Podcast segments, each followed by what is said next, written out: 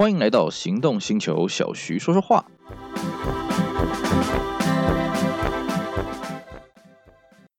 简约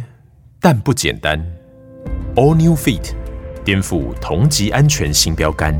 搭载全新世代 Honda Sensing，搭配一百度超广角摄影机与新世代影像处理晶片，新增夜间行人辨识、自行车对应等崭新功能，完美守护行车安全。即刻来电赏车，一睹 All New Fit 极致安全魅力，太旧换新，六十九点九万起，Honda。大家好，我是 s e l s i r 今天呢来跟各位聊聊台湾汽车的历史。我们来聊聊台湾第一台车是什么东西，是怎么一回事儿。哎，各位听到这里，你会觉得说，哎，其实台湾的第一台车啊，如果你对车子有概念的话，应该会觉得，那这还不简单，就是那个啊，一九五零年代啊，那个裕隆不是跟那个美国的吉普公司啊，威利斯吉普啊签约呢，那并且试制了啊这个好多台，然后那个时候还举行这个环岛的试车活动嘛，啊，不就是那台车吗？嗯，其实呢，各位去翻这个官方上的资料了啊，你会发现。绝大多数我们在讲台湾汽车历史的时候，都是从这个玉龙在呃民国四十五年十月十号啊，这个举行的这个试车典礼的，主要是从这个时候开始讲了啊。其实各位可以想到一个问题啊，这顶多只是说台湾国产车的历史了啊，因为台湾不可能在哎这个。四十五年，民国四十五年，一九五六年之前呢都没有车子嘛，对不对？那玉龙是怎么坐车的呢？对不对？所以呢，其实我们今天要跟各位讲，就是台湾真正道道地地第一台车是什么时候出来的啊？那当然了，这个东西年代是非常久远的，所以我们今天跟各位讲的东西呢，不一定是百分之百的事实，因为。呃，那个都是一百多年以前的事情，不要怀疑，一百多年以前台湾就有车了啊、那只是说呢，这方面的资料相对的缺乏。我们今天的节目呢，也就是呢，针对哎这个我们所找得到的资料呢，跟大家做了整理之后呢，跟大家好好的解释一下，我们就目前为止我们所考证到的这些情报了啊、那当然，未来如果有找到更多更劲爆的消息呢，当然我们会随时跟大家做补充。好。那我们刚刚讲哈，这个一九五六年，也就是民国四十五年的这个玉龙进行这个试制车的这个全省的环岛的这个试驾呢，这个轰动了整个台湾啊、当时全岛的居民啊，啊，非常的轰动。那么在此之前呢，到底台湾第一台车是什么时候出现的呢？好，其实我们知道哈，依照我们现在汽车的这个发明啦，依照我们现在对汽车发明的定义是，一八八六年呢，这个，哎，这个应该是这个宾士啊，它试制了一台这个三轮车，那么我们都是以这个车子呢为这个汽车的起点。那么一八八六年呢，到这个玉龙做第一台车，一九五六年呢，好歹也七十年了啊，这七年当中呢，其实台湾离汽车的这个脚步呢，并没有那么的遥远啊。台湾第一台车呢，根据我们现在手边查到的资料呢，是在一九。一二年，那么一九一二年是什么时候呢？嗯，其实严格讲起来，那个应该叫大正元年了啊，因为那时候台湾还是在日本统治的阶段，所以我们在日治时期呢，我们在日据时代，我们就用这个日本的年号来来来称呼了啊。在这个大正元年的时候，那时候就已经有一个家伙呢，搞了一台车子进来啊，这是台北的一个商号啊，他搞了一台这个呃这个，据说是塔科里这台车进来了啊。那塔科里是个什么东西呢？就塔科里是日本。人家说了，这算是日本这个第一台这个自主研发的车子了啊、但是呢，我觉得这个资料是有一点错误的，因为 Takori 这个车子其实根据资料显示，它在日本只有二十几台了啊、你说二十几台车子跑来台湾呢？我觉得这个不大可信了。不过不管怎么样了啊、这个当时台湾应该是有台车，只是车种应该不是 Takori。那么隔年呢，这个总督府也弄了一台车进来，还有呢，就是有另外一个在台北的一个商社呢，也弄了一台车进来。那么很好玩的是啊，这个第一年呢，一九一二年弄车进来这个商社呢，跟一九一三年弄车进来的商社呢，不约而同都是作为这个饭店迎送车用的了啊。而且很好玩的是，第二年呢，我们刚刚讲这个总督府也弄了一台车嘛，对不对？然后呢，第二年弄车进来这个这个是铁道饭店啊。那铁道饭店呢，他后来这台车呢，也拿去这个巴结这个总督了啊，想说哎，这个进献给总督给他做。结果很好玩的是啊，不管是总督府自己进来这台车呢，还是这个商社巴结给总督府这台车呢，都被总督给拒绝了。为什么？因为总督发现了，哎，他要坐这个车子的时候呢，他要进去里面呢，他这个帽子必须要脱下来。那大家可以回想一下啊，其实啊、日本的这一些这个什么服装什么的，大概是在明治维新的时候模仿这个美国的这个军军方的这个衣服呢所创建的了啊。所以各位回想一下，那个时候我们总督那个那个大头照啊。那个人头照啊，是不是都是贴满了一堆徽章、一堆 logo 啦？哦，穿的好像那个军人的那种戎呃这种军装一样。那么当时呢，那个总督呢，他要出出行的时候，他还要戴个很大的帽子，很高的帽子。那么这个帽子呢，在这个车子里面呢要脱帽，那总督就不太开心了啊，这个这个就不行啊。所以呢，这两台车都被总督给拒绝了。所以这台车后来这两台车去哪里呢？这个当然我们文献现在有限了啊。其实类似的事情呢，在我们近代也有发生啊，就好像哎，各位可以发现为什么宪兵啊哦，宪兵的巡逻车呢，从以以就很喜欢用这个福斯的这个帕萨啊，福斯这个轿车。那后来为什么用修理车呢？因为那个法规规定啊，宪兵在执勤的时候要戴那个钢盔啊。那你我们现在这个轿车啊，这因为这个流线的关系，越做的越扁啊，所以这个宪兵戴钢盔的不好进出，所以后来才改用修理车，这道理是一样的啊。总而言之呢，台湾一开始呢有这些这个这个自己办进来这些少数的车辆了哦，那么慢慢慢慢的陆陆续续也有人觉得，哎呀，这车子这东西很好玩的，慢慢慢慢的办进来，办进来，办进来。可是呢，很快就发生一个新的问题是什么呢？那个时候台湾的马路上根本就没有。对应汽车的一些设计了啊，我们刚刚讲嘛，马路，马路是什么东西呢？是给马走的，对不对？所以呢，当时的民众呢，根本就不知道汽车是什么鬼玩意儿啊，当当时就没办法跟汽车这种东西好好的相处，所以呢，其实那个个年代你办车进来固然是很威风，可是车祸也是频传的啊，道路呃非常的混乱啊，是吧？后来呢，这个总督府也发现，哎，随着车口越来越增加呢，哎，这个道路的事故一定要处理处理，所以开始呢，在大概在一九二零年左右呢，才开始颁布了这个台湾第一套的这个道路法规的这个系统，然后要求大家啊，你要遵守一些什么规矩啊，什么慢慢的，然后陆陆续续也有所谓的这个行车驾驶执照这些制度，才慢慢慢慢推行过来了啊。不过呢，对于台湾本岛汽车的大量发展呢，主要是受到这个一九九二三年的关东大地震啊。那么研究过日本历史的，应该都有概念。其实一九二三年关东大地震呢，对于日本整个对外殖民的是非常重要的一个事件，是为什么呢？因为呃，关东大地震呢，造成了日本的核心地区是非常严重的破坏，所以日本为了要这个重建这一些关东大地震受害的地区呢，它需要很多地方很多外部的资源加进来。换句话说呢，它就要加速对外的侵略了啊、所以呢，不管是这个当时这个东北地区，就是大陆东北地区也好，或者台湾也好呢，哎，开始呢。啊，集中他们的资源，集中他们的力量呢，开始把这些资源往回送啊，送回去日本本土。反过来就是什么呢？反过来就是台湾这边的需求量增加嘛，所以台湾这边的这些汽车的这些市场就忽然就开阔起来。所以那个时候呢，开始汽车开始逐渐普及了啊，一直到这个一九二零年代后期呢，基本上整个台湾这个日本统治台湾，除了澎湖厅以外，也就是台湾本岛各个地方呢，大概都有汽车了了啊。那么有了汽车之后呢，开始就出现一些对应的汽车的行业，比方说像我们刚刚讲了，呃，你这个关东大地震所需要这些物资呢，需要汽车来运送嘛，运送到这个台湾各个码头啊，上船之后再运回到日本本土嘛。那么这些汽车它本身就是用它汽车本身的能力呢来运送货物的啊。那当时呢也相对的有汽车开始运送人了啊，这叫所谓的成盒自动车。那成盒自动车呢这个东西啊，其实一开始它比较介于这个计程车跟公车中间了。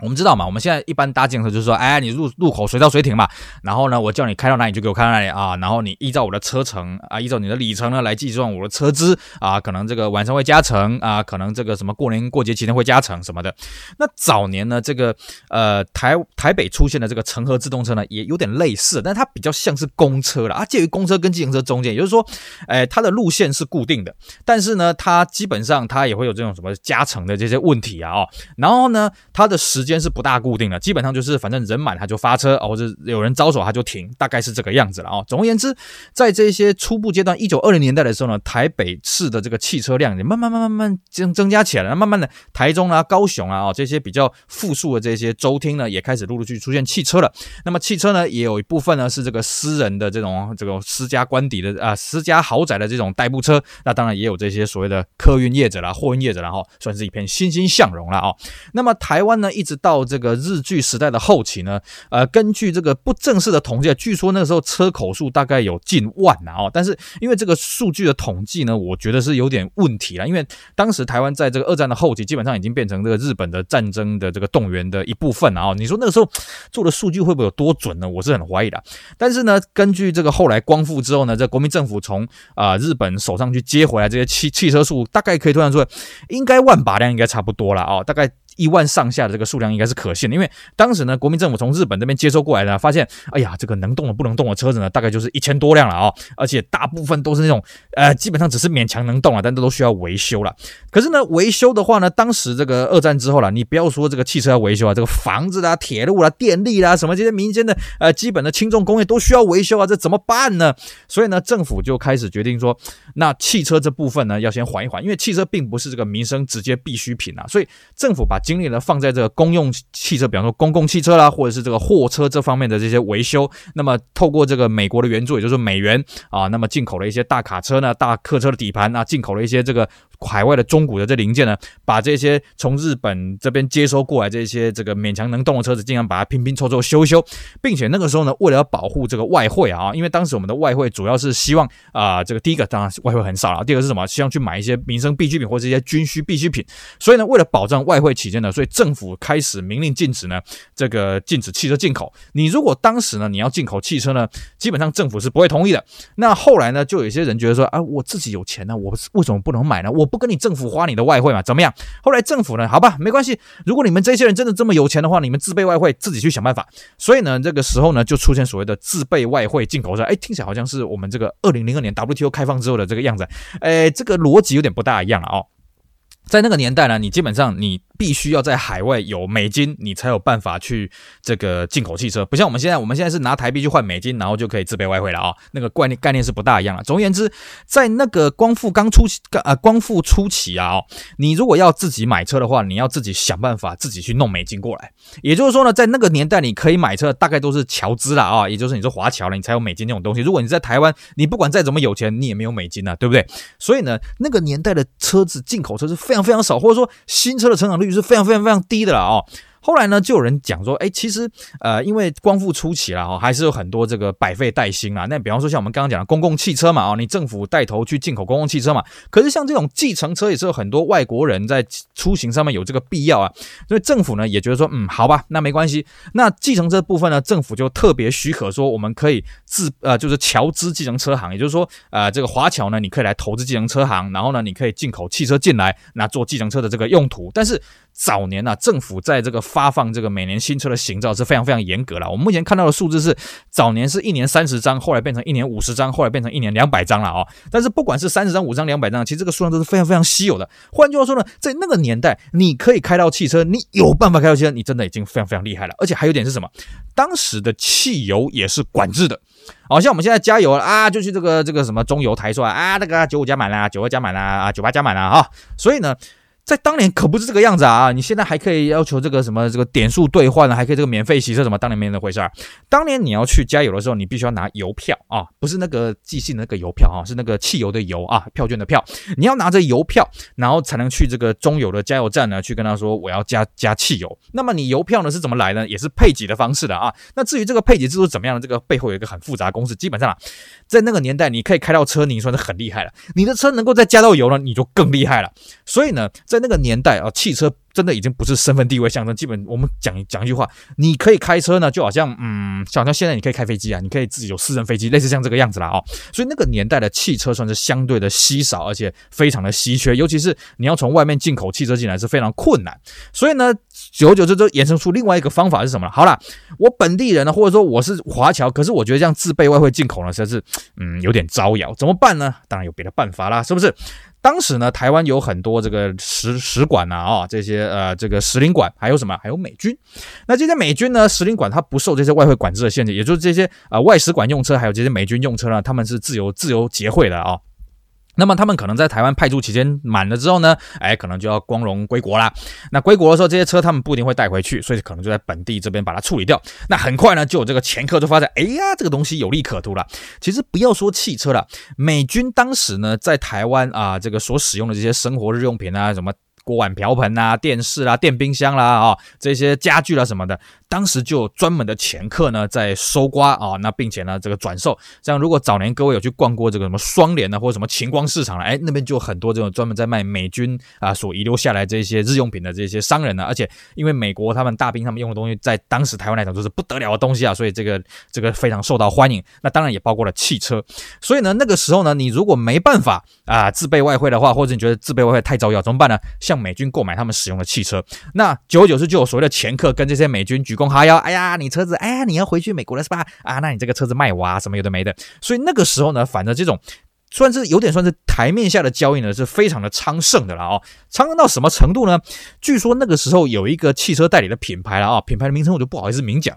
那那间公司呢啊，这个取得了这个汽车在台湾的销售权，可是那个时候政府也不准你进口汽车啊，那怎么办呢？那只好透过这些外使馆，透过这些美军把这些车子弄进来，然后再转售给这个消费者。当然，这种好处是什么呢？好处是你可以闪躲到法规了。可是久而久之，政府也发现，嗯啊。那你这样等于是把外汇这个拱手这个这个让出去给这些美军啊，让出去给这些使馆啊，哦，那何必呢？而且更重要什么？这个行情是非常的混乱啊，哦，那价格也是非常的贵，所以呢，慢慢的政府也在想，嗯，这部分必须要来管一管了哦。那另外一方面呢，是这个玉龙的成立。那玉龙当然，我们从这个历史上来看，就是一九五三年，民国四十二年呢，玉龙开始创立这个机械公司啊，那慢慢慢慢转型成这个汽车的制造商。那关于玉龙呢，这个汽车的这个发展呢，我们在现之后呢，会跟大家好好的讲。我们今天的基基本上不涉及到那么后面。简单来说呢，我们今天呢跟大家讲的这个台湾汽车历史的发展呢，是从大正元年一九一二年的台湾的第一台车啊，这个日之丸的这个饭店，它